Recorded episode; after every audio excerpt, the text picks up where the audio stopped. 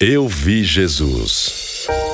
Em meio aos muitos personagens que a Bíblia traz, Simeão exemplifica bem a ação, a graça e a glória de Deus. A leitura bíblica de hoje descreve-o como justo. Sobre ele estava o Espírito Santo, por intermédio de quem Simeão também soube que não morreria sem antes ver o Cristo. É natural, ao ler essa passagem, lembrar da pergunta feita por Jó envolto nos turbilhões de seus problemas. Como pode então um homem ser justo diante de Deus? A resposta, da forma mais simplificada possível, é: não depende de nós, mas de Deus. Quem tem plena consciência de sua imperfeição e de seus muitos problemas, sabe que a justificação vem por Jesus, quando pôde ter em seus braços o Salvador recém-nascido Simeão viu com seus próprios olhos que dele viria a reconciliação com Deus, enviada pelo próprio Senhor. No versículo 30, ele diz uma das declarações mais lindas já escritas na Bíblia: Meus olhos já viram a tua salvação.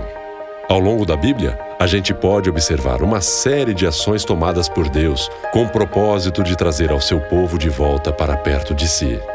Em quase todas, o povo rebelde, tenta trilhar o seu próprio caminho. Cristo, como sabemos, não foi unanimidade. Ele veio para os seus, mas os seus o rejeitaram. Ele quebrou paradigmas e mostrou que, mais importante do que a tradição e o cumprimento de leis, é a graça de Deus.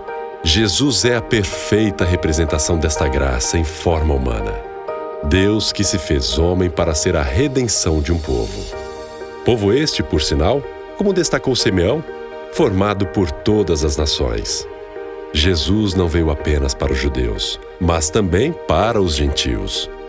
Hoje podemos orar com a mesma declaração de alegria de Simeão e ter o menino Jesus em seus braços. A salvação já nos foi enviada.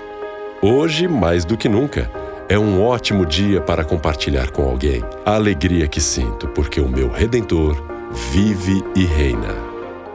Como Simeão, quem já viu Jesus, não precisa de mais nada para ser feliz.